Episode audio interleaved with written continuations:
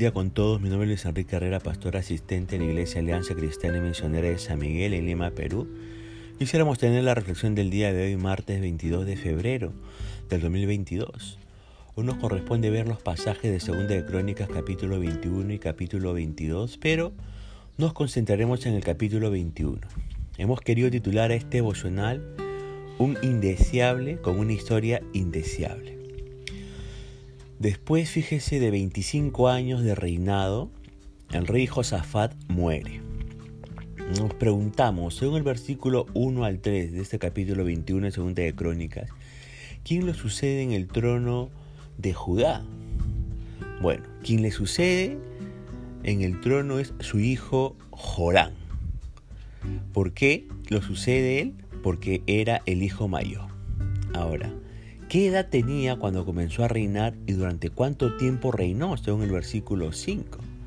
Jorán tenía 32 años cuando subió al trono y reinó en Jerusalén 8 años.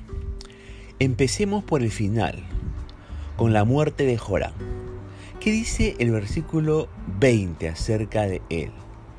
La Biblia Reina Valera dice, murió sin que lo desearan más. La Biblia NBI dice, murió sin que nadie guardara luto por él. La Biblia de Jerusalén dice, se fue, o sea, murió sin que nadie lo llorara.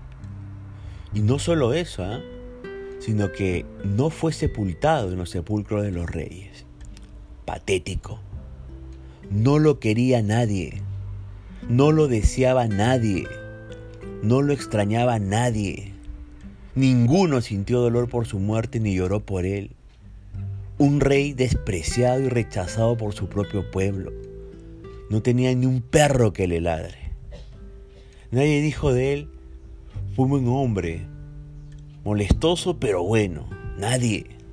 Por el contrario, me imagino que se alegraron cuando recibieron la noticia de su muerte. Uno se pregunta, ¿por qué este tipo llegó a ser tan indeseado por todos hasta el punto de que a nadie le importó su muerte. ¿Por qué? ¿Qué hizo para, ganar, para ganarse tan alto desprecio? Bien, volvamos al comienzo. Luego de haberse hecho fuerte como rey, ¿qué decisión endemoniadamente diabólica toma según el versículo 4? Dice el texto que cuando Jorán se afianzó firmemente en el trono, mató a todos sus hermanos y algunos de los otros líderes de Judá. Sí, leyó bien. Este hombre está loco, está enfermo. Uno puede tener algún desacuerdo con su familia. Uno puede pensar diferente. Incluso puede que ellos le hayan arruinado la vida de mil maneras, pero asesinarlos, no, por favor. Uno tiene que estar totalmente loco o completamente endemoniado para hacer algo así. Ahora, indudablemente, este Jorán lo estaba. ¿Qué otras cosas perversas y enfermas realizaba este Jorán según el versículo 1? Bueno, otra de las cosas perversas y enfermizas que realiza este Jorán fue que construye santuarios paganos en la zona montañosa de Judá y había inducido a la gente de Jerusalén y de Judá a apartarse de buen camino y a entregarse a dioses paganos. Se confirma totalmente la hipótesis de rey loco, perverso y endemoniado. Ahora uno se pregunta, ¿este Jorán no aprendió nada de su papá Josafat? ¿No lo imitó en nada? Obviamente que no. ¿Quiénes fueron sus verdaderos maestros? ¿Por quiénes este Jorán se dejó influenciar totalmente y arrastrar en la más pura maldad, según el versículo 6. El texto dice, sin embargo, Jotán siguió el ejemplo de los reyes de Israel y fue tan perverso como el rey Acab. ¿Por qué? Porque se había casado con una de las hijas de Acab. Así que Jotán hizo lo malo a los ojos del Señor. Eso dice el texto. ¿Qué vemos aquí? Lo que vemos es que Jorán optó por la familia de sus suegros en lugar de la de sus padres. Y esto no seguiría ningún problema si ellos hubieran sido buenas y sanas personas. El único detalle es que no lo eran. No eran buenas ni sanas personas. Se casó este Jorán con Atalía, más loca y retorcida que su madre Jezabel, que era muy loca y retorcida. Esta mujercita Talía aprendió todo de la madre y fue lo suficientemente astuta y manipuladora para gobernarlo a Jorán de los pies a la cabeza. Tremendo saco largo que era este Jorán.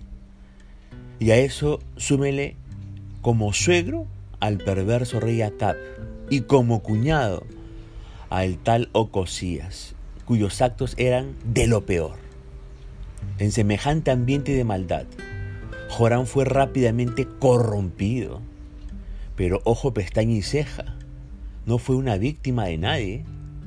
Él eligió esos vínculos de maldad.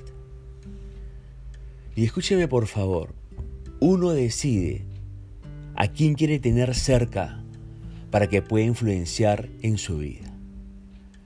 Querido varón soltero,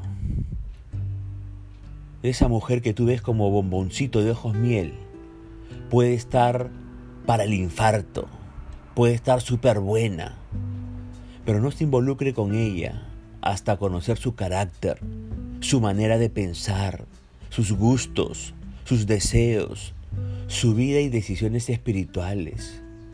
Con solo escucharla, hablar un rato, más la dirección que le pida a Dios, se va a ir dando cuenta de todo esto. Su objetivo es no meter la pata. Un dato que le puede ayudar es este. ¿Cómo es la mamá del bomboncito a la cual usted quizás hasta que le hace latir su corazón? Bom, bom, bom, bom, bom. ¿Qué clase de mujer es? ¿Cuánta influencia tiene sobre su hija esta, esta madre? Si la influencia de esta madre sobre esa mujer a la cual usted le está trayendo es sana, es espiritual, con buenos valores de vida, hay altas probabilidades de que esta chica esté bien encaminada. Si por el contrario, la influencia de su madre sobre esta hija o esta, esta chica es negativa, porque esta madre es una mujer chismosa, es una mujer resentida, es una mujer habladora de más, es una mujer amargada, es una mujer venenosa, si esta madre es una mujer despreciativa, es una mujer descalificadora, es una mujer víctima de todo y de todos, es una mujer materialista, si esta madre es una mujer ambiciosa, traicionera, mentirosa, sin vida espiritual, espere, alto, porque tal vez aunque siempre hay excepciones, claro, pero porque tal vez algo o todo de esto, como el caso de Atalía, se le ha pegado, entre comillas, a esta mujer, a esta hija. Y relacionarse con esta hija, con esta nena, puede llegar a ser el más grave error de su vida. No ignore la influencia de los padres. Ahora, me dirijo a las jóvenes solteras. Querida joven soltera, si amas al Señor, pero te ha tocado una mamá del segundo tipo, o sea, una mamá de influencia negativa para tu vida, ¿qué es lo que tienes que hacer? Ora por ella, perdónala y ámala, pero ponte límites, ponle límites.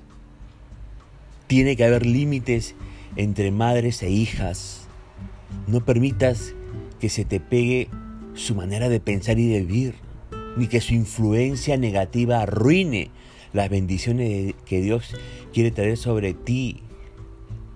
Busca más bien mujeres sanas, que amen a Dios y adóptalas a ellas como modelos de mujer para tu propia vida.